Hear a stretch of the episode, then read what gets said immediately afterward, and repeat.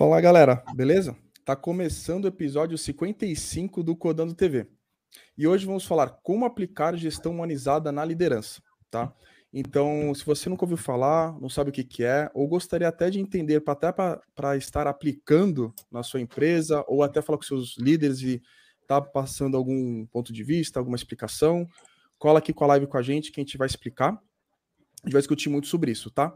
Compondo aqui a nossa live está o Danilo Hernandes com a gente. Tá com a gente também o Thiago Milan, se apresenta aí também. Opa. Beleza. O Gustavo Moraes, que ele vai entrar em 3, 2, 1. Entrou o Gustavo Moraes aí com nós? Tropeçou aqui alguma coisa, tropeçou alguma coisa. Foi o Rodrigo. E... É, fui eu, não foi não, tá? E com a gente, assim, o nosso convidado, né, o que vai encabeçar todo esse assunto aí com nós aí, o Rafael Pavanelli. Então, seja muito bem-vindo ao Codando TV e se apresenta aí para o pessoal, Pava. Boa, começar com a palavra de sempre, né? E aí, jovens, né? Acho que todo mundo que, que me conhece aí sabe que essa é uma, uma palavrinha aí que está sempre no, no começo de todo o vocabulário, né? Acho que todos somos jovens de espírito, né? Independente da nossa idade aí. É, sou Pavanelli aí, né? Como tá na, na, na livezinha aí. É, tenho em torno aí de uns 15 anos de experiência nessa área de tecnologia, e em torno de uns seis aninhos aí, seis a sete aninhos aí na parte de gestão, né? Trabalhando muito o lado, principalmente o lado de pessoas. Muito bom. Tu falou que tá 15 anos, cara. 15 anos é muito tempo. 15 anos, Bastante. mas se você tá nessa área há 15 anos, antes de gestão, você era o quê? Só por curiosidade. Bom, começamos ali com analista de teste, né? Engenheiro de teste. Então era aquele cara que executava roteiros de teste lá atrás, né? Então recebi o roteiro ali, né? Tinha uma, uma, uma empresa que submetia os roteirinhos para a gente, a gente executava e coletava evidências.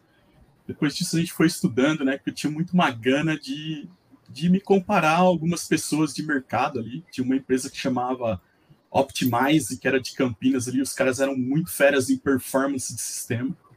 E aí eu queria ser como os caras, né? Então, tipo, era muito aquele negócio de quem tava saindo da universidade ainda e olhando, puta, cara, quero ser como eles e coisa e tal, sangue no olho. E fui estudando para poder chegar lá. Então, fiquei um bom período ali como analista de, de performance, desempenho, né? Escalabilidade. Depois disso, passamos um pouquinho ali pela parte de desenvolvimento de software.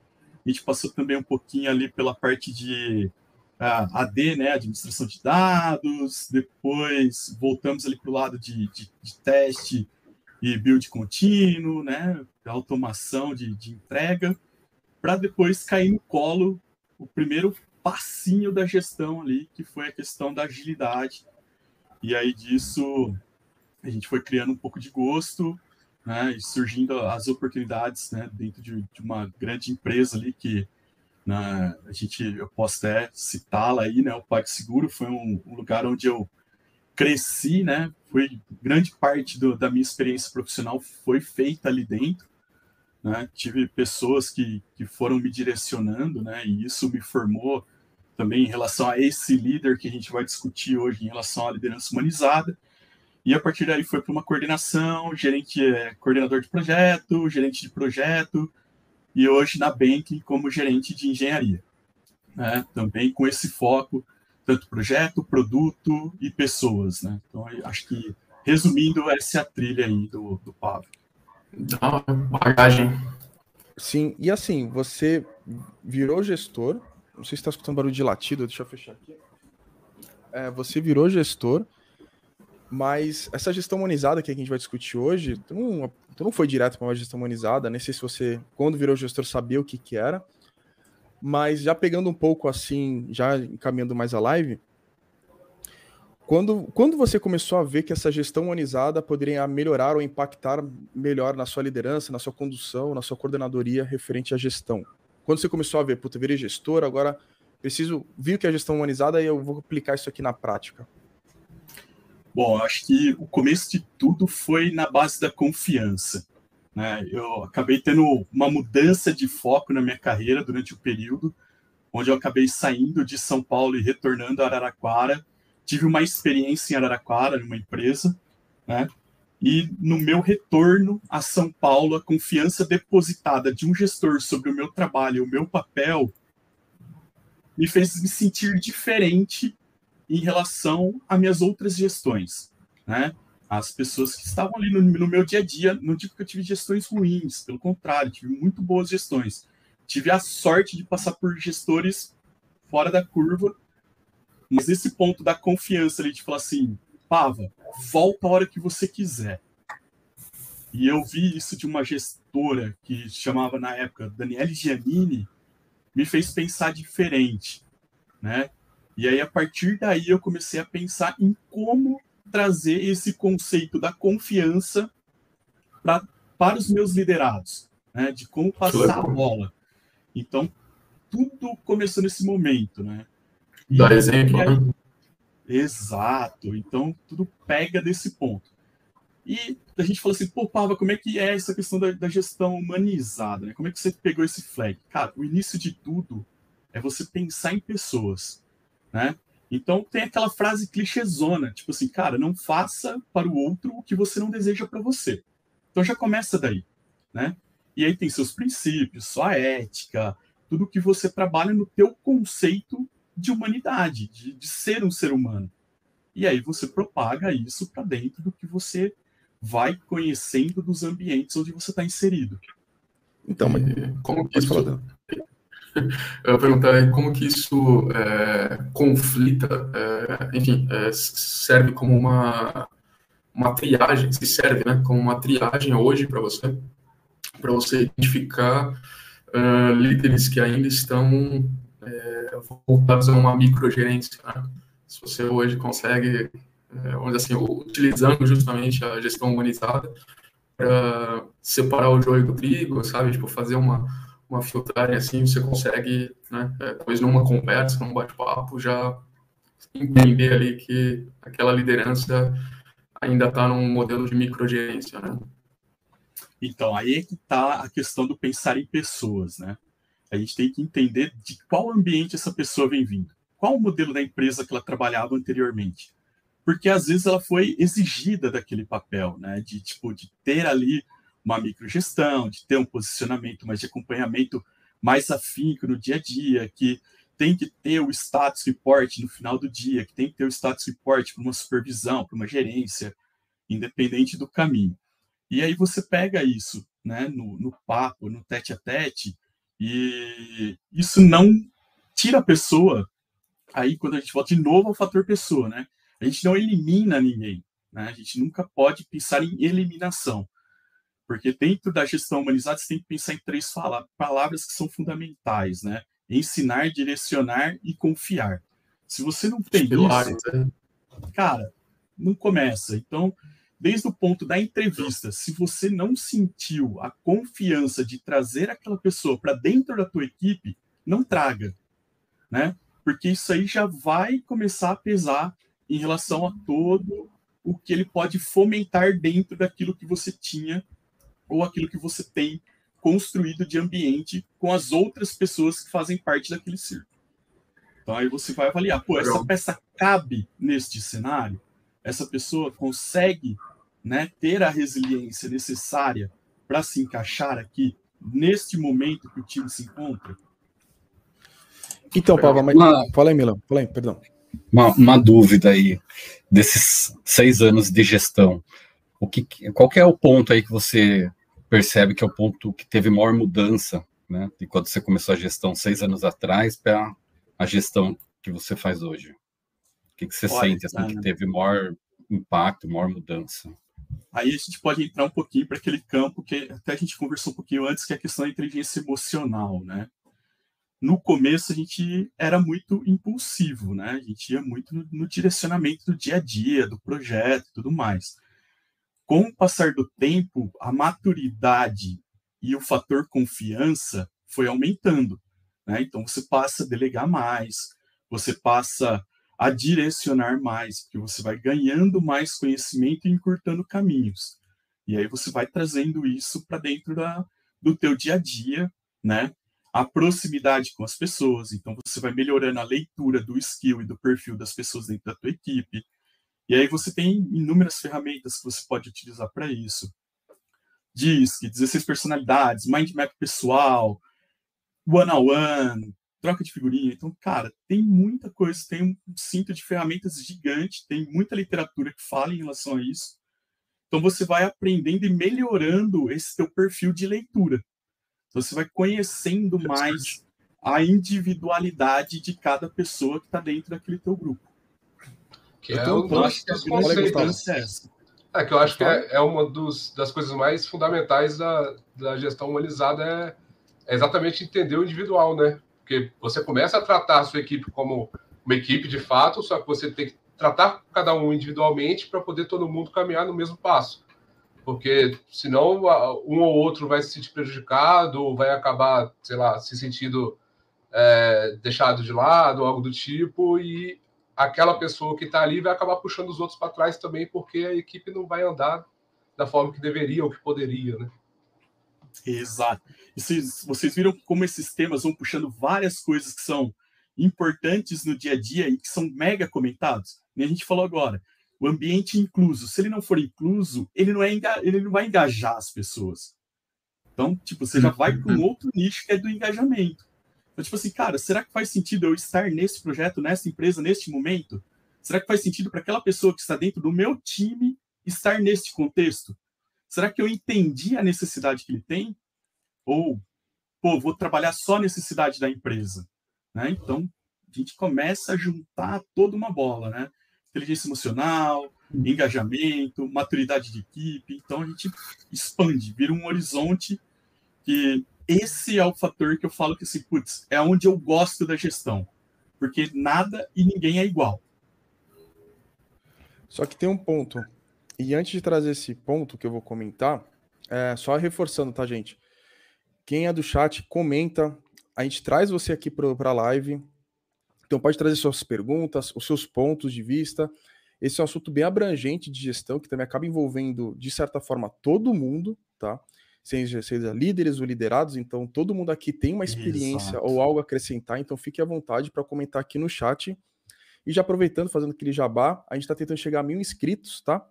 Então, se você puder se inscrever, compartilhar esse vídeo aí para dar uma força aí para a gente também, para propagar essa informação aí que o Pavanelli está passando, e já se inscrever no canal, deixar o seu like, toda aquela cerimônia ali de YouTube, a gente agradece aqui do Codano. Mas uma dúvida que eu fiquei aqui, Pava. A gestão humanizada, a gente pensa muito como a pessoa está bem para ela trabalhar bem e criar relação de confiança e tudo mais. Beleza. Só que como você pode construir, digamos, um, um conforto para a pessoa ou deixá-la livre se de repente se ser hipócrita, assim, não você, falando eu, sem eu ser hipócrita aqui. Uhum. Mas às vezes tem pessoas, ou tem desenvolvedores, ou tem outras pessoas de alguns ramos, que talvez não produzam tão bem sem estar mais perto, talvez essa confiança precisa de um, um outro tipo de vertente de gestão. Ou até digo mais, talvez tem empresas, tá? Que eu já passei por empresas que talvez exijam um pouco mais de velocidade, um pouco mais de entrega. Como tentar conciliar isso com bem-estar, com, com coisas, é, enfim, pelo. Qual é a palavra? Acho que, acho que ficou claro o que quis dizer, né? É, perfeito. Como, como, como gerenciar isso com o direcionamento da empresa e manter o bem-estar e a saúde mental, saúde que seja, do, do colaborador. Aí a gente, é, esse é um ponto que é aquela grande incógnita que todo mundo tenta resolver, né? Mas tem uma contrabalança, né? Então você tem que conhecer bem o perfil da, das pessoas. Você falou, pô, tem pessoa que vai precisar que você tenha um acompanhamento mais próximo, que você tenha esteja mais presente no dia a dia dela. Tem aquele introspectivo, que é o cara que vai chegar, vai meter o foninho, vai codar o dia inteiro, vai sair no final do dia e vai embora. E aí é você conseguir fazer uma mescla de perfis, né? Para que você tenha o cara comunicador, que você tenha o cara introspectivo, que você tenha níveis de perfis que você consiga ter um nível de equipe equalizada, né? Aí você fala, pô, mas e as demandas? Como é que você constrói? Toda empresa tem que ter um pouco de paciência. A gente sabe que nem todas possuem essa paciência e não têm esse, esse tempo para ganhar essa maturidade. A gente fala muito desse mundo startup de hoje em dia, que tem entregas constantes, as grandes empresas que estão se digitalizando e tudo mais. Então, como que você, gestor, normalmente olha? Olha para os quick wins, né? para as coisas de entregas mais rápidas, para que você consiga promover um pouco de resultado e que você consiga respirar um pouco mais, né? Para que você trabalhe mais a tua equipe, para que você esteja mais próximo. E outra coisa muito importante, é, não é gestor de que eu falo, né? Hoje a gente está com a bunda na cadeira consideravelmente o tempo todo porque a gente está nesse mundo home office. Mas é não ser aquele gestor de bunda na cadeira, que esteja presente no dia a dia das, suas equipes. Participe de um refinamento, leve as suas ideias, traga ali, né, a, pô, isso aqui dá para encurtar esse caminho, tenta refletir sobre isso, tenta fazer as provocações corretas para que você consiga enxugar o tempo de desenvolvimento de uma forma saudável, sem tirar, né, como a galera sempre diz lá, né, o chicote ou o couro da galera, mas que você consiga casar. Então você pega, tenta olhar ali com seus PMs, com seus a galera de produto, até as próprias iniciativas trabalhar iniciativas de curto espaço de tempo com um potencial ganho de, de retorno, né? E você consegue ir respirando, porque maturidade de equipe, ambiente, saudável, cara, é tempo, é cultura, é dia a dia. Você tem que sentar com as pessoas, você tem que se comunicar com as pessoas, você tem que criar laços, você tem que estar no dia a dia. Se você não fizer isso, dificilmente você vai construir um ambiente saudável, teu turnover vai ser altíssimo, o nível de engajamento da tua equipe vai ser baixo, então você nunca vai conseguir equalizar a balança. Partir do momento que você consegue trabalhar um tempo, conhecer os indivíduos, entender a necessidade de cada um. Exemplo, Pava, eu tenho uma necessidade mega gigante do meu horário de almoço. Eu tenho meus filhos, eu preciso levar um para a escola, pegar outro na escola, trazer de volta. Cara, essa é uma necessidade. Eu espero que né, tenha consciência que o meu gestor está olhando isso. E ele consiga blindar que naquele espaço o Pava consiga fazer o trabalho de casa ali, a lição de casa dele. E ele fazendo isso com tranquilidade, ele vai voltar para a empresa engajado, motivado, tipo assim, cara, ele vai produzir mais. Ele vai focar a tua coisa para aquele momento. Por quê? O momento de preocupação dele passou. Ele conseguiu fazer todo o trânsito. É, é, uma balança e, cara, é, aquele, é aquela velha. É outro clichê, né? Só o tempo para curar todas as, as lacunas ali, tampar todas as lacunas. Então, uma, assim, uma construção, né? Então, só para resumir aí, uma construção, é, vamos dizer assim, a gente acaba tendo métricas, né? Entendendo ali essa, essa evolução para chegar nesse, nesse patamar equalizador aí. Exato, cara. É, e, e, é muito trabalho, né? Porque, assim, uma coisa que eu, que eu sempre falo, cara, se você puder ter uma vida né, fora da empresa, com os seus, com as pessoas que estão naquele seu dia a dia, tenha, né? Crie amizade, né? A gente fala, pô, trabalho não é para se criar amizade, trabalho é trabalho, tem que separar o joio do trigo. Cara, quanto tempo uhum. você passa, né, com aquela galera no teu dia? Né? A gente tem que procurar uma balança também de, de equilibrar o tempo do meu trabalho com aquela galera que está ali comigo no dia a dia, meu tempo com a minha família. É uma balança aqui que eu também tenho, que a gente sempre tem que equilibrar. Né? Então, realmente é uma construção. Então, a partir do momento que você começa a criar vínculos e começa a entender como as pessoas realmente funcionam e quais são os fatores motivadores de cada um deles, você começa a trabalhar de forma diferente no teu papel de gestão. E é uma construção. Por quê? Nenhum vai ter o mesmo fator motivacional. Às vezes você consegue encaixar um ou outro, né? Aí a gente tem aquela ferramentazinha que sempre dá uma direção, Move Motivator, né? O que te uhum. move ali, dá para você tirar um cheirinho de coisa, né? Ou Mind Map, quando a gente fala muito dentro de empresa, a gente faz o Mind Map profissional. Ah, de onde você veio, o que, que você estudou? Tipo, não, cara, qual é o tamanho da tua família? Quantas pessoas tem? Você mora com seu pai e com a sua mãe? Putz, você tem cachorro, gato, periquito, tartaruga. Então, é tudo. É realmente Mas aí uma tem. Mas aí tem um interesse também, né? É, do, assim, do líder é, se interessar né, pela vida dos seus colaboradores, dos seus, né, do seu time ali, né? Então, acho que essa, uh, talvez, a, a, vamos dizer assim, a a construção seja feita também no, no time de liderança, né? Os líderes, eles precisam, uh, talvez, trabalhar essas soft skills, né? E se importar, ter empatia, né? Construir essa empatia, né, para depois, de fato, ter essa aplicação, né? Exato.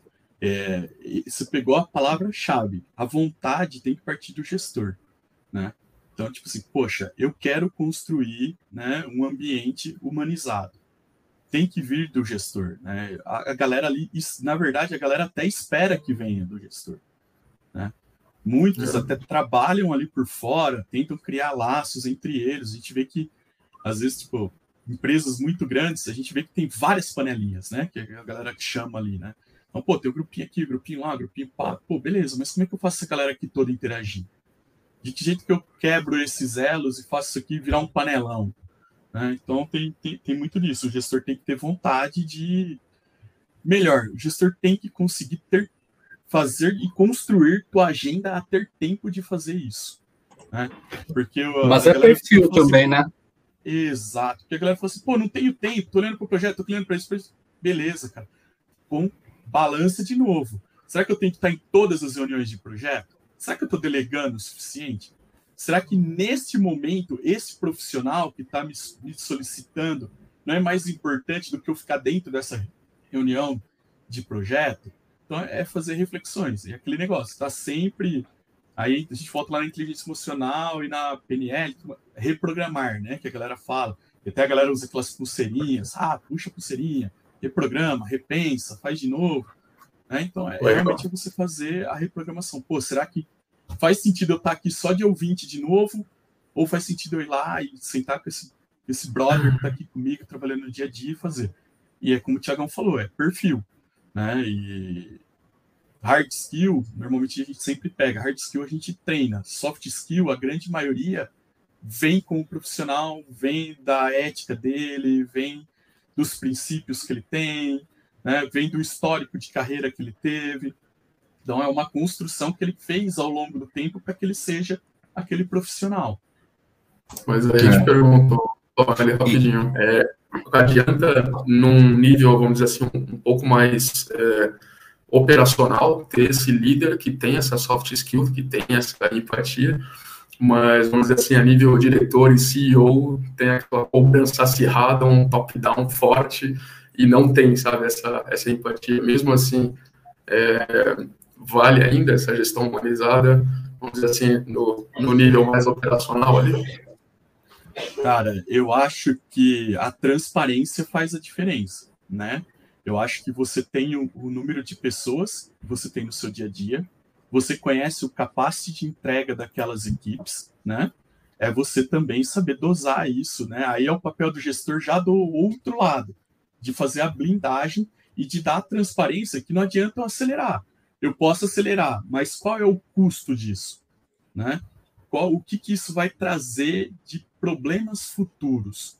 Né? Tipo, putz, vou deixar um monte de débito técnico para trás, vou colocar algo que não está 100% funcional em produção, né? Vale a pena a empresa comprar esse risco? Aí vem toda a análise do hard skill do gestor, que é fazer o, o senso do risco do projeto, o risco de imagem da empresa, o risco de colocar um produto inacabado, né? Então tem que ter transparência. Eu acho que existe a exigência do outro lado, mas existe também a, a, a minha capacidade e a capacidade das entregas, né, de cada equipe. Então você tem que estar tá sempre deixando claro, né, para a galera de cima, tipo, gente, e é, também tem que tirar aquela visão, né, que nove mães não faz um filho em um mês, né? Então, às vezes a galera fala, não, então contrata mais gente. Pô, pera, né? Vou contratar mais gente, mas será que eu consigo fatiar mais essa entrega? Será que eu consigo distribuir em mais mãos isso que eu preciso executar? Então, aí tem o, lado hard skill do, do, do, gestor, que é fazer toda essa análise crítica e trabalhar a transparência com a diretoria. Você quer, pô, a gente tem um, um tempo de mercado que a gente tem que atingir, a concorrência já entregou, beleza. Priorização o que a gente para para fazer isso? De que maneira a gente para para fazer isso? Ou a gente vai colocar a galera para trabalhar 24 horas por dia? Vai dar três semanas, tem, tem gente pedindo para sair. E aí? Uhum. Ó, a gente vai continuar. Capital humano e capital intelectual. Sim. Como é que você faz? A gente vai continuar mais assim, mas antes trazer um pouco do chat aqui, eu vi que o pessoal Boa. movimentou, mas aí deu uma parada, pessoal, manda a bala aqui no chat. Tem o Adriana Simonetti mandou um oi aqui pra gente, seja bem-vinda aqui ao Codando. Às vezes eu erro nomes, tá, gente? Assim, não falo da maneira tão aí, apropriada. Fala, Danilo. Eu conheço a Adriane. Boa. Só dando um oi. Aí o Silmar Santos deu um salve. O Fernando Bacic aqui comentou: acho que o início é dividir as empresas que têm departamento pessoal e recursos humanos. É, muito boa. Essa é, daí é clássica. É e o Caio Ávila aplaudiu na hora que o, o Pavanelli falou do. Caramba, esqueci. Eu tava. Enfim, ele aplaudiu alguma coisa que o Pavanelli acabou de falar agora há pouco. Desculpa, eu esqueci. Mas assim, Boa noite também, Leandro Ornella, seja bem-vindo. E, gente, pode trazer aqui que a gente vai colocar aqui você na live. E, Milan, você falou para mim que você tinha um case para falar. É, queria até, é, até aproveitar e trazer um, um oposto aí da, desse tema de hoje de gestão. Ah, posso fazer um comentário, Milan? Eu tenho um case de amizade fora do trabalho recente que o Pava conversou. Eu e o Milan, a gente ficou muito brother depois do trabalho. Assim, fora do expediente. Isso melhorou muito, não que precisasse disso, que o Mila trabalha super bem e tudo mais, mas melhorou muito a nossa sincronização, né, é, sintonia no trabalho Total. com isso. Então, isso uhum, só dando um. Endossando o que o Pavanelli falou. Falei, Milan. É, é, é, um case, né, que vai em linha disso tudo que o Pava trouxe, mas trazendo até um case aí de. Acho que logo que eu comecei minha carreira, como dev ainda, isso, sei lá, 2000 e tralalá, a gente usava uma ferramenta de versionamento vocês já devem ter ouvido falar, chama SurSafe. E na época, um gestor nosso da época, é um paralelo do Git de hoje, só que muito mais primitivo. Né? E o gestor nosso queria usar essa ferramenta para contar quantas linhas de código a gente estava escrevendo por dia. Então, por aí você vê o nível, né? Vai totalmente, Nossa totalmente o oposto né, do que a gente pensa em gestão humanizada. Né? Escravidão? Chão de fábrica, né? O é. negócio. É, e na época ainda, né, a gente já ouvia isso como um absurdo, né? Mas acho que hoje em dia, se você trazer uma ideia dessa, acho que você fica não só sentir, mas acho que você mesmo sai da cadeira e fala, mim deu, vou embora. É, mas eu acho que é muito. Perdão, é, muito, Perdão. É, só para finalizar rapidinho, eu acho que é muito disso que o Pava trouxe, né? A gente fala muito também de versatilidade, né? Você conseguir ser é, adaptável àquele cenário, àquele ambiente, naquela hora que você está conversando com aquela pessoa, né? Ter aquele linguajar semelhante, né? Trazer ela para perto de você. Então, acho que é muito você conseguir ter essa versatilidade, né? Então, acho que é bem isso. Gustavo, tu acrescentar algo? É, pegando no, no embalo, é, vou pegar como, como exemplo o Dev, por exemplo. É, eu acho que o gestor também tem que saber identificar não só é, como a pessoa é no dia a dia, fora do trabalho, assim, né, o que, como que ela conversa, como que ela entende as coisas e tal, mas também o que, que ela faz no trabalho, porque, por exemplo, o Dev eu acho que é uma das, das funções que, que hoje tem mais liberdade, vamos botar, que exige mais liberdade é, em questão assim, de, de trabalho. É uma pessoa que trabalha de casa, que trabalha da empresa, que trabalha não sei o quê. E, e, e às vezes ele não sabe nem conversar direito, né? Então, assim, é, é, é, estranho, né? Você querer botar assim uma pessoa dessa na rédea, né? É, ela tem que ter entrega dela, ela tem que fazer o trabalho dela, obviamente, é, senão não vai para frente. Mas tem N formas de você acompanhar isso, né? E eu acho que pô, ele, a pessoa escolheu a menos ideal possível. Né? Tem um amigo nosso aqui do Codando, que é o Silvio, que é um amigo nosso. Ele fala que dev hoje em dia é artista. Eu adoro quando ele fala isso. É, né? Os devs, os desenvolvedores são artistas. Os artistas precisam dos seus tempos de criatividade para fazer as coisas. Eu adoro quando ele Sem fala liberdade isso. não tem criatividade. Exatamente. Tem um comentário que o Bacic fez do Milan, que é assim, Milan, perguntei, Milan, essa empresa também usava essa métrica de quantidade de linhas para pagar os salários? Eu acho que não, mas usava mesmo? É, claro que não, né? Com certeza não. Cara, e pior que esse gestor até saiu de lá também. Acho que nem é mais gestor. Não bateu a meta das linhas, né? Não bateu a meta é, da linha da gestão, aí já era. Não chegou a bater. E não é mentira, viu, gente? É um caso real isso. Ô, ô Pava, eu tenho. Eu posso chamar de Pava? De Pava? Não ah, não, de, de boa. Todo mundo aí. Ô, Pava, eu tenho uma dúvida. a, a gente está falando muito de gestão humanizada, mas, assim, para mim ficou um pouco é, uma linha tênue de uma gestão que, para mim, já seria o normal para um mais voltada para humanizada, assim. Qual seria tanto essa diferença? Um ponto que eu achei bem assim, interessante que você falou, aí pode ser ignorância da minha parte, tá? Você falou que tem que saber perfil de, de cada pessoa, do seu time e tudo mais. Curiosidade. Existem algumas técnicas para você fazer isso na linha da gestão humanizada? Por exemplo, um exemplo, não sei, tá? É ignorância da minha parte. Danilo, se liga. Qual a tua rotina? Ah, eu faço o quê? Tá, mas ah, mas quinta-feira eu tenho, sei lá, eu tenho academia. Ah, beleza. Então quinta-feira você tem academia no almoço? Ah, então beleza. Quinta-feira academia no almoço. Você faz esse mapeamento, você para você, como você deu o seu exemplo de você mesmo, né, como no almoço, como que funciona essas técnicas para ir um pouquinho mais para a linha da humanizada que é focando, direcionando mais uma qualidade de vida. E vou fazer um adendo que eu quero ser um pouquinho polêmico aí. Você comentou de PML, caso o pessoal não saiba, a gente já comenta. PNL, desculpa, eu falei PML, é pinga, mel, limão, mas eu, eu errei. quase, quase, quase. Quase, quase. E, e, também pode ter, enfim, eu queria saber mais essa parte de técnicas mesmo, porque tudo que você comentou, pelo menos no meu ver, é uma gestão. Mas essa gestão humanizada, como você puxa mais para ela? Isso, então aí, a gente entra, quem falou, poxa, tem academia, né? Tá, mas aí, primeiro fator de tudo, lembra lá do comecinho, confiança, né? O dia a dia vai te mostrando a rotina dos seus profissionais, da galera que está contigo, né? E aí muita gente usa, vou falar de uma coisa que eu uso no meu conceito, tá? Se tá certo, se tá errado, não sei. É, o one on one. O one on one não é um momento para falar de carreira, não é um momento para falar de não é o gestor que puxa, não é o gestor que determina os tópicos, não. O one on one é um momento do profissional contigo. Então eu deixo esse espaço para que ele traga o que ele quiser conversar comigo, né? Então, tipo, ah, vou falar de OKR, vou puxar, pô, a gente tá revisando OKR, tá, vou levar pro one, cara, você fez seu OKR? Não. Cara, sobre o que, que você quer falar? como é que tá as coisas para ti? Você tá feliz? Como que você se sente? Né? Então você vai fazendo aqui, desde começar, confiança e a construção, né? E aí, como eu falei, mind map lá no começo. Pô, beleza, você já vai, naquele, naquela primeira interação com a equipe, você já vai conhecer alguns pontos mínimos. O que eu gosto de fazer? Manter esses mind maps vivos, né?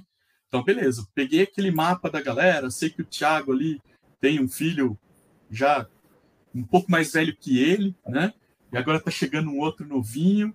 E, e aí, pô, beleza, vou conhecendo. Então, tipo, pô, o Thiago, quando eu conheci ele, ele só tinha o filho dele lá, que era mais velho. Aí, pô, ele teve uma evolução na vida pessoal dele, que hoje ele tem um bebê chegando.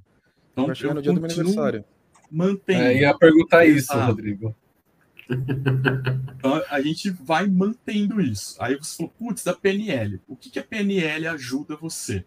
Ajuda você a criar essas conexões, né? Na hora que você entende, é, quando você atualiza o teu canal de comunicação com o teu liderado, com aquela pessoa que você está discutindo naquele momento, que você está conversando, discutindo, que eu digo, é um momento de conversa entre duas pessoas, falando sobre assuntos, e não a discussão acalorada cheia de perrengues. Né? Então você entra ali e vai equalizando e vai puxando os assuntos para o que direciona ao que ela gosta, né? Tipo de comida você vai conhecendo, porque antigamente isso era mais fácil, porque você estava dentro da empresa, você saía para almoçar com a, com a, galera, você sempre fazia a leitura de que cada um pedia.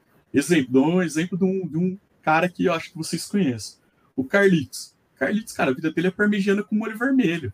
Você pode ir no GG aí do lado do no alemão, que tem o molho páprica, que é aquele GG que todo mundo conhece, mas ele vai pedir a parmegiana com molho vermelho. Né? Então você vai sempre fazendo a leitura. Você vai trocar uma ideia com o cara de comida, cara, tenta puxar o lado ali humano, o lado da, do que ele curte, né? Escuta a pessoa, pratica a escutativa, né? Deixa a pessoa falar, deixa a pessoa se comunicar, deixa ela expor, deixa ela trazer os momentos para você, né? Eu uso o one on one muito neste ponto. Muita gente usa para dar direcionamento de carreira, para fazer. Então, é um mind map desde o começo, de quando a gente chega ali na empresa, que a gente vai fazendo o primeiro contato com a equipe, configurando a equipe, Aí você usa ali o DISC, né, para poder ver, putz, o cara é um D, é um I, é um S, é influenciador, é dominante, né, ele precisa de um pouco mais de informação durante um feedback, precisa de menos. Então você vai começando a construir os seus personas, né? É meio que o trabalho lá de um, de um X quando ele vai mapear um persona para um produto. Uma entrevista, uma. É isso. Você vai fazer a construção do persona que você vai conviver. Putz, eu vou conviver com essa pessoa como é que eu vou construir um ambiente legal e saudável para conviver com essa pessoa, conhecendo ela. Né? Criação de canais. Né? Exato. Aí você tem que equalizar o teu canal de comunicação. Pô, sempre que eu for falar com essa pessoa, eu preciso levar tipo motivos, explicações, né? E o Danilão trouxe aí do dos mini hambúrgueres lá que ele falou, pô, fui aí no Alpha Point, comi uns mini hambúrguer com cheddar coisa e tal. Pô, show de bola, né? Então você já sabe que, tipo, putz, ó, o Danilo tem ali um perfil como o meu que gosta de comer bem, de, de conhecer lugares novos, né? Então, é, aí, pô, beleza, você já começa a criar uma afinidade. Poxa, já tem algo que correlaciona com o meu perfil, já tem algo que correlaciona com o que eu gosto. Mas sempre vai ser com o que você gosta? Não, e aí entra aquela palavra que todo mundo usa, clichêzão, a galera de, que faz muita palestra e fala da tal da resiliência. Resiliência não é só você ser re resiliente ao meio, mas ser resiliente às pessoas. Né? Entender o, a, a, o, as emoções de cada um e os momentos. Né? E se adaptar àquilo. Então, se você entra numa reunião acalorada, pô, respira, deixa rolar. Né? Às vezes não é o momento de você se manifestar. Então, você vai casando um milhão de coisas, né? E, e aqui eu falei, eu gosto de manter o mind map ali sempre vivo e construindo os meus personas. Gosto de usar algumas ferramentas como Disc, os 16 personalidades. Né? Qual que é esses 16 então, personalidades? Isso eu nunca ouvi. Cara, ele fala se você é guardião, protetor, se ah, você. Legal. Muito legal, muito é, legal. Então, ele vai te dando um pouquinho, se você é um construtor, então ele vai te dando um pouquinho do perfil. Vou né? fazer isso. Qual é o risco? Qual é o risco dessas ferramentas? Né? Ela tem que ser sempre requisitada. Por quê? A resposta disso é referente ao momento que você está vivendo naquele plano, naquele espaço de tempo. Daqui a três está. meses, você é. pode. É, você está, você não é. Daqui a algum tempo, muita coisa da tua vida pode ter mudado. Tiago, pô, Tiago vai estar tá ali com olheira, daqui três meses, acordado à madruga, chorando. Então, cara, mudou o perfil do Thiago. Então, pô, como é que a gente vai ter que tratar o Thiago no dia a dia, sabendo que ele teve essa mudança de perfil no dia a dia dele pessoal? Cara, com mais paciência, dando mais espaço de tempo entre uma reunião e outra, tentando conduzir, trazendo algumas das responsabilidades que estão com ele para você, delegar para outras pessoas dentro da squad. Para quê? Para prover que ele tenha um tempo mais qualitativo do lado familiar para que ele tenha um lado mais produtivo dentro da empresa. Eu ia falar que tem uma prática interessante. Eu ia falar que tem uma prática interessante que é o. Eita, que é o check-in, só para finalizar. Ah, tá, aí, é, tem uma prática interessante que é o, o check-in e o check-out, né? É, tem algumas empresas que fazem. Eu atuei numa, numa startup que fazia isso, então é bem interessante de ter, talvez, no início da semana e no final da semana, é, a reunião do squad, reunião do grupo, enfim, aí o, né, onde assim, o número de pessoas aí varia. É, mas é legal ter o um espacinho ali para ver como que as pessoas estão chegando na semana, é, falando ali, né, pô, meu final de semana foi, sei lá, foi barra, o meu foi tranquilo tal, e ali cria-se, além de você saber o que está acontecendo com as pessoas do seu time, é, você também pode criar uma rede de apoio, né? Um acolhimento, né? Se a pessoa também estiver mal etc.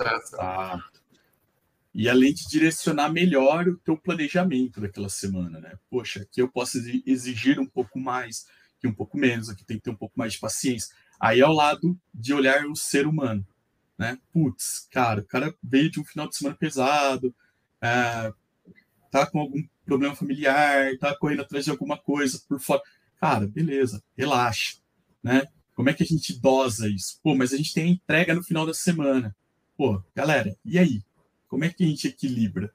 Conversa, comunicação, né? Traz a galera para junto. galera, a gente sabe aqui que a gente, pô, a gente está com capacidade desequilibrado. Como é que a gente equilibra isso? Às vezes a gente não pode colocar, expor o lado pessoal daquela pessoa que está com a dificuldade. Uhum. Né? Esse é um tato que você tem que sempre ter. Não personificar nada. Né? Então, você tem que, quando a gente está tratando de capacity, ou de entrega, ou de problemas, não ter um, uma personificação. Por quê? Porque você quebra o teu ambiente saudável. Você começa a apontar dedos e encontrar problemas entre pessoas. Né? Que aí é o trabalho do gestor fazer as melhorias em bastidor, né? Chamam de cá, chamam de lá, põe para trocar ideia, faz o feedback, troca, ajusta. Então você faz o trabalho de bastidor. Ótimo, né? Ótimo então, ponto. É, Ô, Mila, tu queria acrescentar nessa, algo? Nessa tu queria acrescentar também algo, Mila? É, na verdade, é até uma, uma pergunta. É, até Não, pegando calma, gancho aí. pergunta, deixa eu aproveitar o momento. Seguindo o conselho do Pavanelli, como ele falou o exemplo do hambúrguer com o Danilo e o Pavanelli, o meu laço que estreita eu e o Pavanelli, mesmo a gente nos conhecendo, é a parte de games, o Pokémon que nem tá atrás ali na, na parede dele e tudo mais tem um laço que a gente pode criar todo mundo aqui junto. Todo mundo aqui já é inscrito do canal.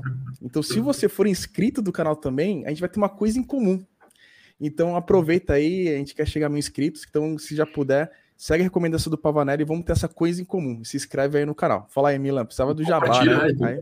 É, se inscreve no canal, clica no sininho, assiste as lives anteriores, tem umas bem bacanas. É, pegando o gancho aí da, do meu momento de pai, né? É, eu comecei a estudar um pouco sobre maternidade, parto, por aí vai. O homem sempre engravida junto com a mulher, né? Então passa todas as fases juntos, sabe que a mulher tem um peso muito maior, mas gente tenta acompanhar o máximo possível. E aí eu comecei a ouvir muito sobre parto humanizado, né? E comecei a estudar, né? O que, que era um parto humanizado, né? Já sabe, ideia já viaja, sei lá, um parto na piscina, na banheira, Cara, na verdade não é nada disso. O parto humanizado é simplesmente é, tratar a mulher naquele momento como deve ser tratado, né? Ó, pô, nós vamos fazer tal procedimento, você está de acordo? Ah, nós vamos fazer agora tal coisa, você está de acordo? Né? Então, trazer ela para o lado humano, né? E não simplesmente ser uma esteira, né? E aí a minha pergunta, é, pensando aí na gestão humanizada, seria a gestão humanizada não deveria ser o padrão, né? Não deveria ser o, o que a gente deveria praticar mesmo. Cara, plaquinha tem para todo lado, né? Você entra no pet shop é atendimento humanizado, você entra na farmácia atendimento humanizado, você entra no hospital é atendimento humanizado. Você pega hoje em dia, né? Literaturas aí, né? Empresas humanizadas, gestores humanizados. Cara, fator histórico. Somos seres humanos, né? Por que não tratar assim? Por que não ser assim, né? É, o problema é que hoje muitas empresas, cara, olham para pessoas, né? Como que nem você sabe, pô, recursos. Cara, recurso é máquina, recurso é equipamento, recurso é material de escritório, recurso é, pode ser monetário, mas pessoas, cara, o recurso que a pessoa pode trazer para tua equipe é o recurso intelectual, né? Então é, é, é, tirar esse paradigma de tipo, cara, de só a galera fala assim, não, mas eu preciso entregar resultado, eu preciso dar retorno, eu preciso fazer tal coisa, eu preciso colocar em produção. Tá. Mas se a galera não estiver satisfeita com o lugar onde ela está, se ela não está contente com o salário que ela tem, se ela não curte ninguém que está dentro daquele time, se ela não se identifica com o projeto e com o produto, você acha que esse resultado vai ser rápido ou demorado? Se a pessoa não está, né? Tipo, pô, será que faz sentido, né? Ah, essa parada rolar? Né? Então, o fator humano ali deveria ser um dos princípios, né? ou ser a questão ali da que nem a gente chama na, na época do na minha época de teste a premissa para que algo dê certo, né? Uhum. Entender as pessoas o que cada um pode contribuir com aquilo e utilizar aquela aquele potencial intelectual da melhor maneira possível, sem aferir o bem-estar de cada um. Sim. Né? Esse é o caminho. E tem alguns comentários aqui no chat, por exemplo, a Sandra Pavanelli, acredito que seja parente, né? Boa noite, gestão humanizada precisa ser cada vez mais propagada e adotada pelas empresas e repartições públicas. Parabéns ao canal pela iniciativa de propagar esse tema através da live. Muito obrigado. Fernando Bacic, sempre polêmico aí com nós aí. Ainda não atingimos uma maturidade de empresas e pessoas sobre as funções que dependem de propriedade intelectual para entregar o trabalho. Falei, ele é polêmico. Bacic é polêmico. É, o Matheus mandou um boa pava. O Fernando Bacic mandou de novo parabéns, Pavanelli, por partilhar os seus val valiosos conhecimentos conosco. Aí tem uma pergunta aí que tu tinha visto, né, o Gustavo? É, interessante essa pergunta aí. É porque eu, eu, eu, achei interessante porque sai um pouco do padrão, né? É, o Matheus Gomes perguntou ali, ó, Pava, você já teve experiência de gestão com pessoas com deficiência auditiva ou fonativa? Como ter comunicação fluente, sendo que o papo falado é o que mais praticamos? Essa é uma boa pergunta. Eu ainda não tive o prazer de, ter, de trabalhar com, com essa pessoa, né? É, adoraria. Eu acho que a gente tem, eu tô tendo uma experiência hoje na, na Bank ali, né? E, e a gente tem a, as pessoas que fazem toda a passagem para a parte de Libras ali, né? Dentro das reuniões. Eu acho que, putz, isso vem sendo uma experiência interessantíssima para mim. Eu tive experiências diferentes, né? Eu já tive experiências com amputados, tive experiência pô, com pessoas com autismo, que também eleva um pouco a dificuldade de comunicação. Né? O autismo uhum. mesmo é, um, é uma das partes que a gente volta lá naquela palavrinha do começo, a confiança. E a confiança tem que vir dele contigo. Porque se ele não tem a confiança dele em você, não importa o que você faça. Né? E você tem que entender que aquele é o ambiente e o mundo dele. Né?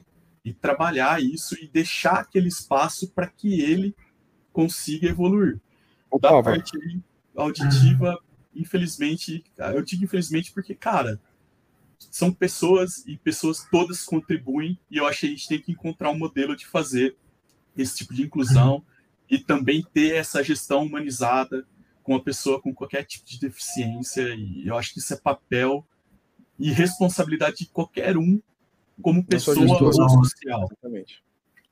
Um ponto é que eu fiquei pensando, queria ser um pouquinho mais polêmico nisso. A gente está falando muito de confiança, de abertura, de mapeamento das pessoas. Eu falou algumas técnicas aqui, até sugeriu um, é, a forma, talvez, na, na linha de gestão humana do ano a ano, que pode potencializar isso, tranquilo. Mas tu falou que tudo é confiança, confiança desde o começo, a palavra que mais escutei foi confiança. Mas quando acontece, às vezes pode acontecer, já deve ter acontecido, quando o colaborador, a colaboradora quebrou a confiança, como tentar reconquistar ela e como trabalhar em cima disso? Entender os fatores motivacionais. O que aconteceu para aquele elo de confiança ter sido quebrado? Né? Então é, poxa, você vai. Eu falo um pouco do jeitinho mineiro ali, né? Você vai entendendo o que estava ao redor naquele momento, né? O que, que tinha de projeto, qual era o nível de estresse do projeto, qual era o nível né, pessoal daquela pessoa, o que, que levou ela aquela tomada de decisão de quebra de confiança. Assim, todo mundo está passível a erro. E isso a gente não pode eximir de nenhum jeito, né? E às vezes não é uma quebra de confiança, mas foi uma falha de confiança. Então, naquele momento, devido aos acontecimentos que estavam rolando, a gente teve uma falha de interlocução que levou à falha de confiança. Né? Então, você tem que fazer a análise do ambiente, análise do que está acontecendo. E às vezes, pô, pode sim ter uma quebra de confiança. Alguma coisa pode sim dar errado. E aí, ou do teu lado, como gestor, você tem que procurar alternativas e proporcionar oportunidades para aquela pessoa que ela consiga seguir o plano e objetivo dela com um outro gestor, com um outro projeto, você tem que também ter ali a sua análise crítica de tipo assim, cara, você não é super-herói. E falando do termo humanizado de novo, você também é ser humano. Então você também falha. Você também tem problemas. Você também tem dificuldades. Você também não conhece tudo. Então é, é, é muito nessa pegada. Então é você poder fazer o senso crítico de tipo assim, pode ter uma, uma quebra de confiança de gestor para liderado? Sim. Pode ter de liderado para gestor? Sim. Só que você não pode prover nenhum dos dois lados de oportunidades. Pelo contrário, se você tem ali a inteligência emocional, né, de poder falar assim, pô, esse cara sempre foi um bom profissional. A gente teve esta falha de confiança. Por que não prover uma nova oportunidade? Né? Diferente de quando você tem um outro ponto que realmente é aquela quebra de confiança que, tipo assim, cara, foi uma falha ali que levou a prejudicar outras pessoas ou prejudicar o profissional ou o gestor. Aí você tem que tomar uma decisão um pouco mais difícil. Faz sentido ter essa pessoa dentro da empresa, dentro do ambiente que a gente tem de boa convivência? Então, Entendi. faz essa não, sinto muito. Faz, faz sentido a gente investir? Faz sentido a gente trocar ideia? Faz. Então vamos lá. Danilo? Essa sua fala, Pava, acabou me chamando a atenção é, para termos de CNV, né? De comunicação não violenta, né? Que é quando você tipo, trata ali o conflito é, e não trazendo, vamos dizer assim, os, os advérbios ali de frequência, né? É, colocar a pessoa como sempre, você, você sempre faz isso, você sempre chega atrasado, você sempre, né? É, que acaba gerando uma inverdade e quebra a confiança, né? Quando você está tentando criar esse laço, né? Criar essa ponte. Eu ia falar que tem uma... Tem uma pergunta bem interessante ali do Thiago Pacheco, que aí eu vou, vou ler a dele e trazer uma minha que também me fez lembrar. Então, o Thiago Pacheco ele puxa aqui, ó, Pava, você acredita que estruturas inchadas com muitas camadas de gestão prejudicam essa gestão, né, uma gestão mais humanizada? E aí eu já engato também uma segunda pergunta ali. É, eu tenho é, trabalhado recentemente com consultoria então, a gente acaba tendo uma alta rotatividade de profissionais. Como que a gente consegue, é, talvez, criar é, esses laços, essas pontes, né, essa confiança, é, vamos dizer assim, num, num curto período, né, para poder lidar com essa possível rotatividade em empresas que são de consultoria. Né? É, vamos lá para do Pachecão aí primeiro. Cara, eu acho que empresas com estruturas inchadas ali, com várias camadas de, de gestão, vai depender de um ponto né, comum, né, que é a cultura da empresa. A empresa está né, a, a fim de comprar essa gestão humanizada. A empresa gostaria de trabalhar isso como um dos seus pilares de cultura dentro da empresa. Ela está a fim de que essas sementes que ela possui ali, né, propague tanto, né? É, aí a gente entra naquela questão da gestão horizontal, propagar para todos os lados, independente ali, né? De nível hierárquico ou qualquer outro modelo que a empresa é, trabalhe, aí vai muito disso, né? Mas não deixa de você ter como tua ética, teus princípios, ser um gestor humanizado, né? Eu acho que você pode fazer o teu papel dentro disso de você ir lá e tratar as pessoas que estão dentro do teu ambiente como pessoas, de dar o respeito a todas elas, de ouvir a todas em determinados momentos, né? Que você tá ali, que você tem um grupo de pessoas, pô, beleza, cara, dá a voz da palavra para todo mundo, né? Então é, é, muito nessa pegada. Então tem esse ponto que eu acho que, pô, a estrutura inchada, você vai precisar de um apoio, de que a empresa compre isso para que você consiga propagar de melhor maneira, mas isso não te impede de construir algo humanizado. Né? Agora, é...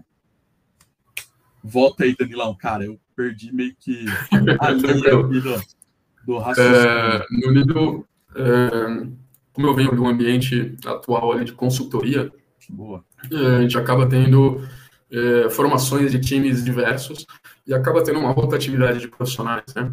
Então, como trazer a gestão humanizada, a criação desses laços né, e pontes aí de confiança, uh, talvez num período um pouco mais, um período não, mas uma, uma agilidade, né, com uma certa presteza uh, nessa questão. Ah, uma, uma cultura que eu sempre, é até uma das coisas que eu tenho de orgulho ali, quando eu falo um pouco do pai de seguro, né? Essa foi uma cultura que eu adquiri ali, tá, Danilo? Eu acho que tratar o terceiro, né? Ou, puta, olha que nome feio, terceiro, né, cara? Puta de. É, tra tratar essa pessoa que vem por uma empresa terceira, né? Como membro e parte da tua equipe, ou é, é parte é daquela empresa. É eu passei durante seis anos no PagSeguro como terceiro, como PJ, e sempre me senti muito à vontade. Isso me fez tratar as pessoas que vêm via empresas terceiras a trabalhar comigo da mesma maneira que eu fui tratado lá atrás. Tanto que durante. Eu me sentia uhum. tão à vontade que surgiram três ou quatro possibilidades de ser efetivado e eu não aceitei, porque o tratamento era praticamente o mesmo. Só que eu tinha objetivos pessoais que não me levavam a convergir com aquela ideia. E a empresa, inclusive, aceitou isso naturalmente. Então, tem muito disso. Outro ponto que eu aprendi muito com essa questão de consultoria, eu sempre fui um cara que trabalhei bastante com empresas terceiras, né? E eu vi isso funcionar muito bem eu vou até citar lá atrás, não sei se tem a galera aí dos times que, que trabalharam lá atrás, né? Lyon, Sabadell, Itatiba e Troia, e foram times que a gente trabalhou ali da logística, que era de uma empresa parceira, né? Só que o que o Pava fazia? Eu ia até a empresa terceira, eu sentava com a galera lá, eu fazia parte do dia a dia, eu levava caras de dentro do PagSeguro para palestrar com a galera lá, para fazer um deploy durante a madrugada com o pessoal de lá, né? Exemplo, e aí eu venho trazendo isso comigo o tempo todo. Hoje, na Bank, a gente tem uma, uma empresa que está ajudando a gente também ali, e tem uma QA que, tá, que faz parte dessa equipe. A gente está trazendo ela para dentro do nosso fórum técnico interno, para então. discutir e para trabalhar o que vai ser uma stack que a gente vai usar, né? construir isso no colaborativo e ela está inclusa, dela saber que ela faz parte daquilo que está sendo entregue, daquilo que está sendo construído. Isso diminui, inclusive, o turnover para nossas parceirinhas lá. Sabe? Porque a pessoa se sente motivada.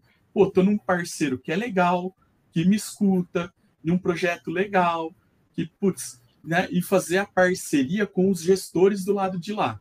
Né? Você ter um canal de comunicação com o gestor de lá de lá, onde você possa trocar feedback e prover o crescimento daquela pessoa dentro da estrutura deles. É, é, mas eu entendi até um, acho que um pouco do ponto do Danilo aí. É, quando a gente né, tem um modelo ali de que a gente chama de body shop, né, que o profissional fica ali dentro de um cliente por longos prazos, acho que a parte de gestão fica muito mais para o lado do cliente, né, entre aspas, mas a pessoa que a, a empresa que o profissional está lá alocado, mas quando a gente fala ali de um modelo mais de projetos, né, que você monta um time, o time trabalha dentro daquele projeto, é algo pontual. Acabou esse projeto, desmonta o time, aí monta outro time, outro projeto. Então acaba dificultando um pouco esse vínculo, né? Então você tem um período muito mais curto de tempo e isso também é uma realidade muito grande dentro de muitas consultorias. Né? Isso, mas aí você tem que pegar o ponto da consultoria que só enxerga resultado e dinheiro. Uhum. Exato. Porque às vezes a pessoa tem uma afinidade com aquele cliente, por que, que você vai dispersá-la dentro da empresa? Empresa sem cultura, sem propósito. Né? Isso, por que, que você já não proporciona uma oportunidade de retorno? Ou que você embarque em outro projeto da mesma empresa, onde você pode proporcionar o crescimento daquela pessoa ou a visibilidade, inclusive da tua consultoria com a empresa porque você vai gerando senso de comprometimento. Você vai gerando vínculo daquelas pessoas com a empresa. Né? Relações de confiança, né? Relações de confiança. E aí uhum. o que uhum. acontece? Aquele profissional, um belo dia, quando ele pensar em sair daquela consultoria, qual é o primeiro lugar que ele vai pensar em buscar emprego? A empresa que ele ficou o tempo todo ali.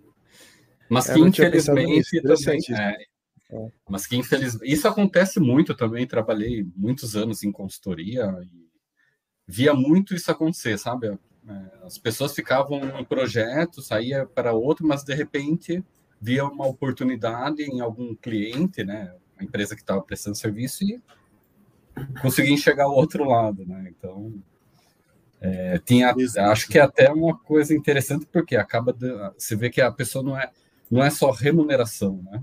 Mas se sentir Não, valorizada como profissional, para ter esse vínculo, para ter essa gestão humanizada, né?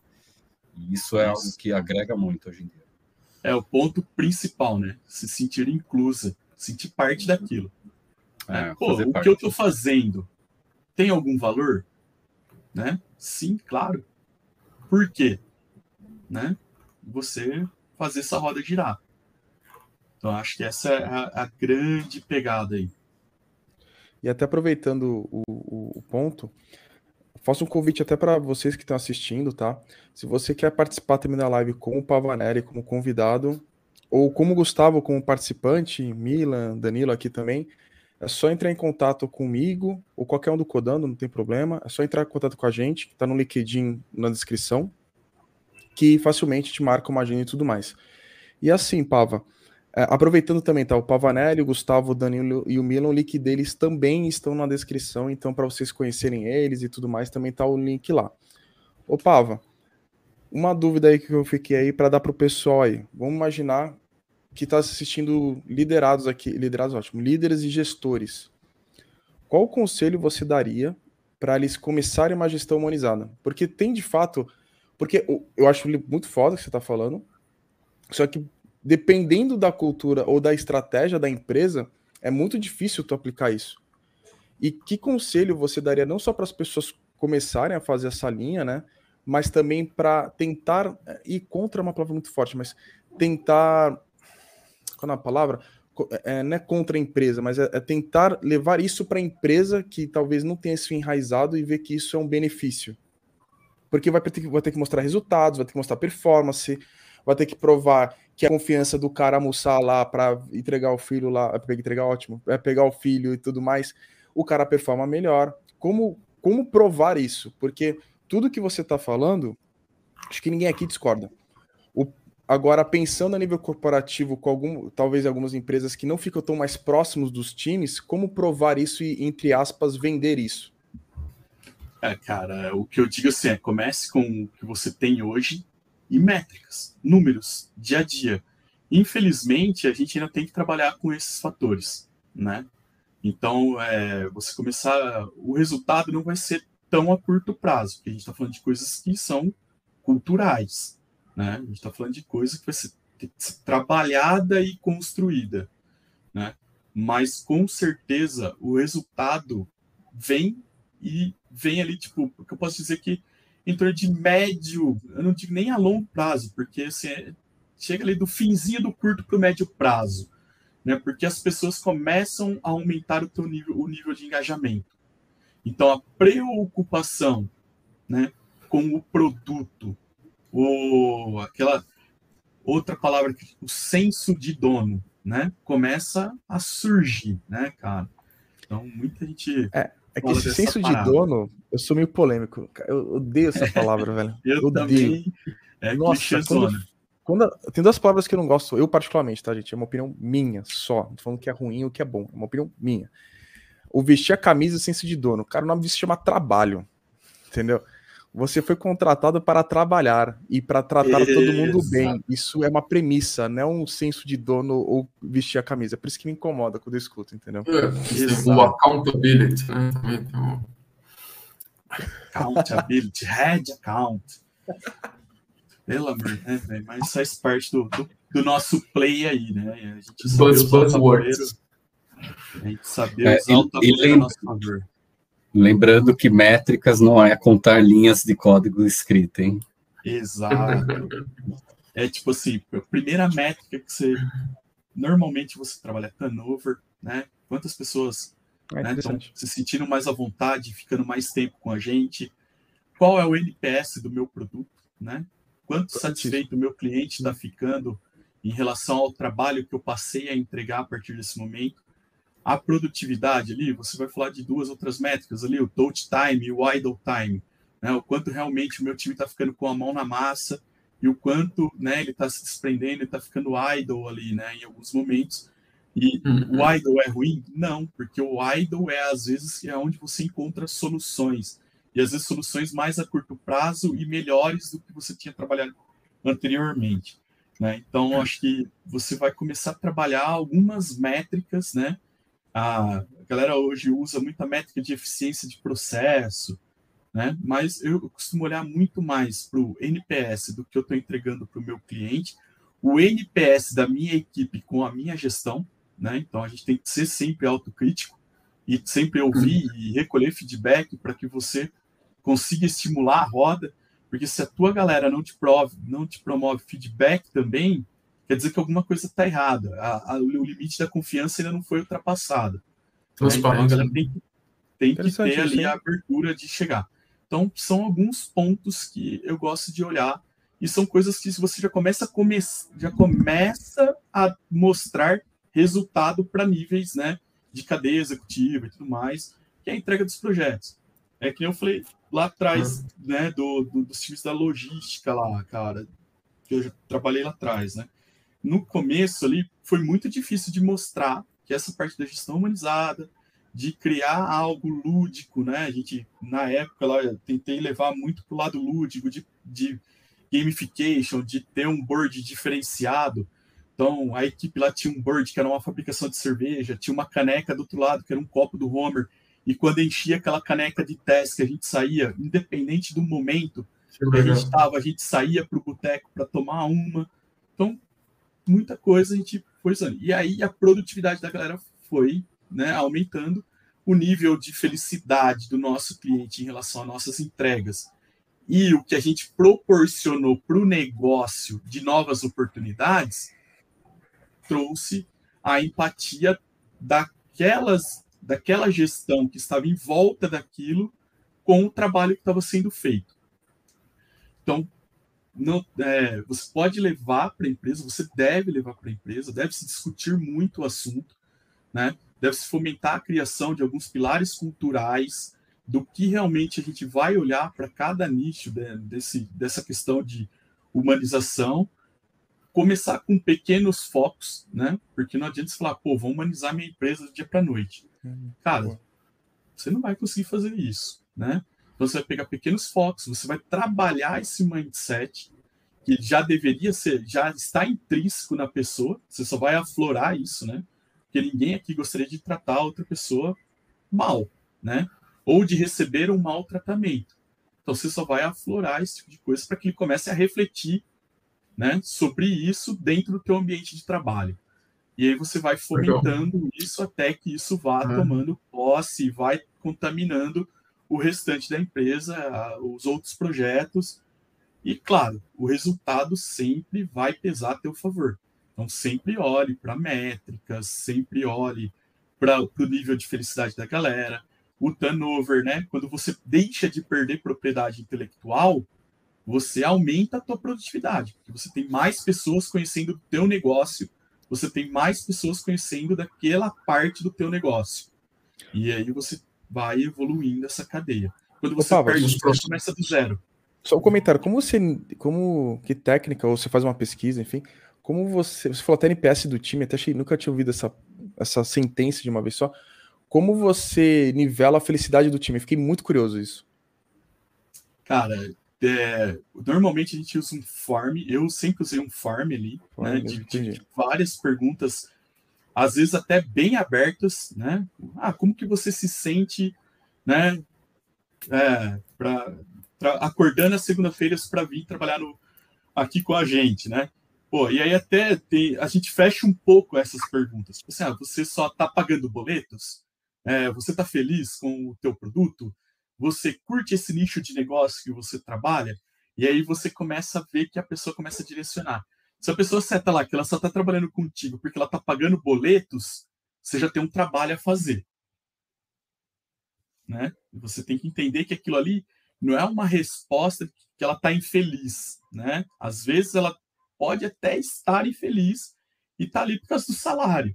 Mas, poxa, e aí você como gestor, como é que você vai trabalhar isso? Então é um form com várias perguntinhas ali, né? É, a gente coleta. Hoje aqui na empresa a gente usa o Culture Rocks ali e toda sexta-feira a gente recebe um e-mailzinho com várias carinhas para você clicar ali e colocar o um nível de, de felicidade. Você, legal. Tá, legal. Né? E aí você pode mandar uma mensagem para o seu gestor, né? Falar assim, pô, hoje eu tô meia boca. Ah, mas por que, que eu tô meia boca? Ah, porque aconteceu isso, isso e isso, pá, né?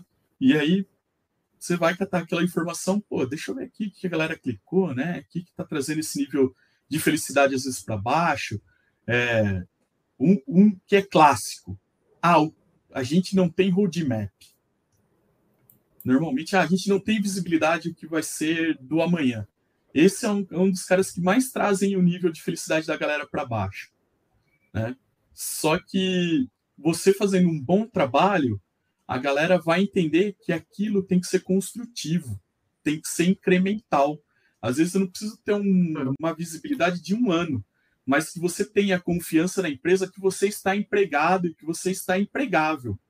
Né? Que você continue evoluindo o teu profissional, que você continue estudando, que você vem fazendo um bom papel dentro da empresa, que você tem uma cultura de afinidade com os seus parceiros que é muito bom, você trata todo mundo muito bem, você faz parte daquele contexto. Então, não é porque às vezes a gente não tem um roadmap ou um backlog que eu vou ser demitido, mas você pode ser trafegado para algo que tenha uma outra prioridade, para um outro projeto.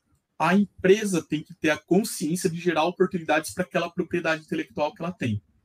Se ela não tem este cuidado com essas pessoas, cara, a tendência de dar ruim é muito grande.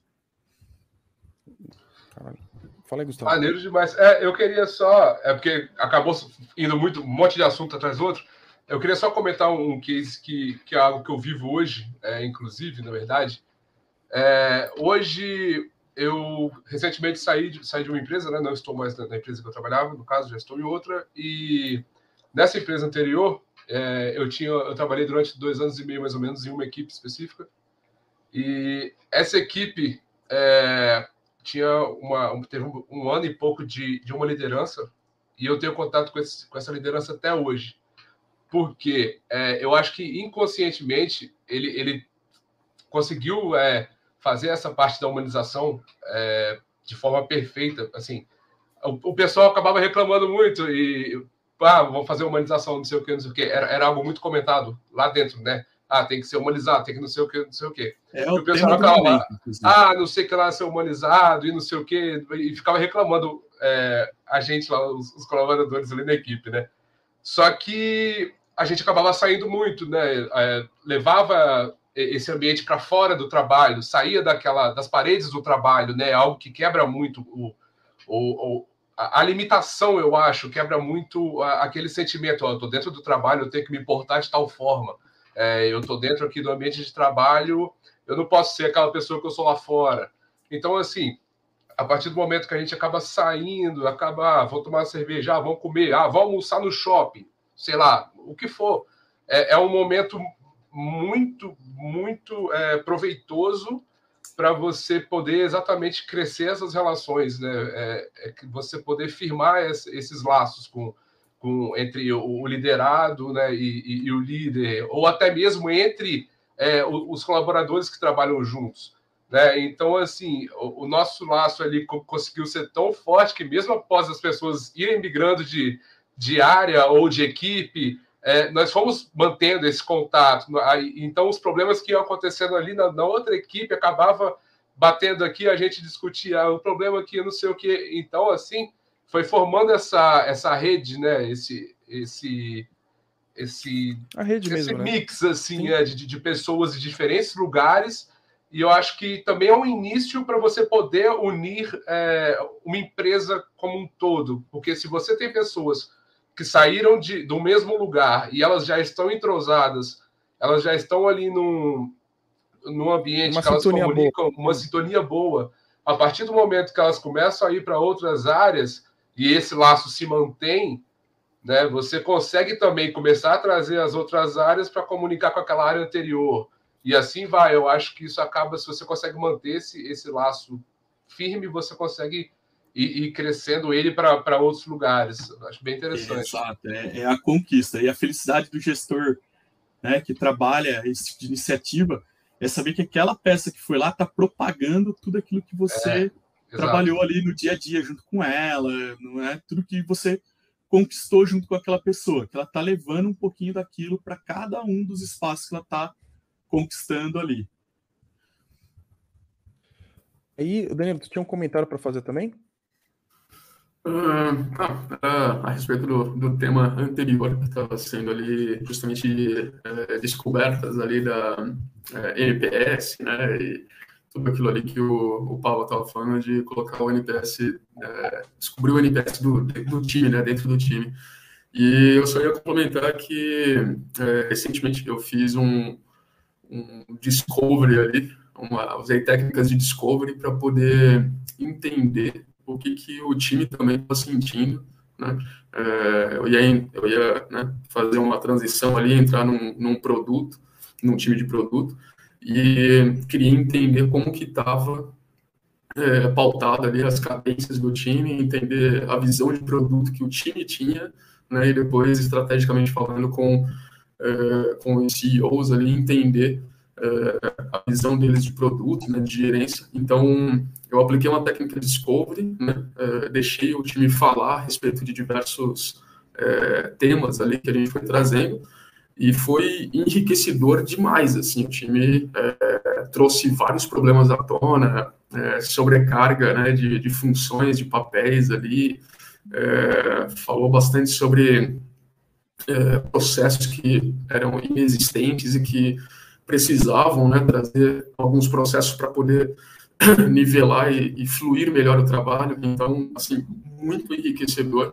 É, vale a pena fazer essas, essas, pesquisas, essas entrevistas com o time para poder, de fato, entender onde está o calo ali. E da onde você pode ter o ponto de partida ali do termômetro? Cara, todo mundo usa retrospectiva hoje. É o que eu falo, momento de ouro. Por que, que os gestores né, não, não fazem parte disso? Né? Às vezes, putz, é só o team leader, o coordenador, pô, né? Cadê o gerente? Cadê o gerente geral, né? É, é, que, é que isso eu entendo e eu acho legal, só que isso, para mim, não vejo problema. Eu, Rodrigo, não vejo problema.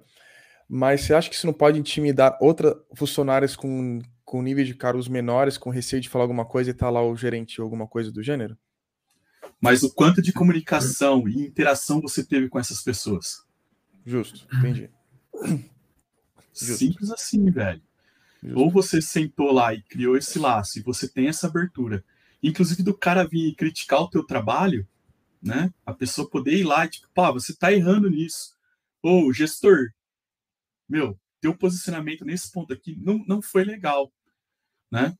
Então, se você não tem essa interação com a tua galera, se você não senta no dia a dia, se você não conhece as pessoas, aí você tem que ter muito mais tato e observar se faz sentido ou não você estar ou não em algumas reuniões. E aí, quem se transforma o termômetro para você que não está lá dentro? Teu agilista, teu coordenador, né? As pessoas que têm um pouco mais de proximidade contigo, que consegue trazer o problema sem personificar, sem trazer pessoas, né? Trazer, né? A, o problema racional ali, né? Tipo, putz, cara, isso aqui é o que aconteceu no cenário XPTO. Como é que a gente pode pensar em soluções para isso, né? E não procurar justificativas, porque eu acho que assim, se a gente entrar em retrospectiva, se a gente entrar em, em, em reunião de, de troca de, de, de status, ou quando a gente fala de projeto, para buscar justificativa já está errado. Né? Acho que o problema existe, né? e a gente tem que procurar soluções. Essa foi até uma frase que o gestor lá atrás falou: cara, você quer fazer parte né, do problema ou da solução? Escolhe aí. E com essa frase, tá, gente, que a gente vai estar tá encerrando a nossa live, tá? Eu queria agradecer a todos que participaram, foi, foi super engajado hoje. Obrigado aí para quem participou, quem ficou com a gente. Se você ainda não está inscrito no canal, ajude a gente a chegar a mil inscritos, a gente quer muito isso, então deixa o botão ali do inscreva-se, então ajude o Codando, compartilhe esse vídeo. Pava, queria muito agradecer. Essa era tipo de live, tem algumas lives, tem vários tipos de lives, e essa com certeza era de um tipo que a gente podia ficar conversando o dia inteiro. Até porque é um assunto que abrange, tanto que a gente vai querer conversar. Aí eu peço muito agradecimento pela sua paciência. Você explicou muita parte técnica, que eu achei isso fantástico. Então, eu queria agradecer muito a tua experiência. É, queria agradecer também o Gustavo, o Danilo e o Mila para ter enriquecido cada vez mais a live. Pava, tem alguma consideração final?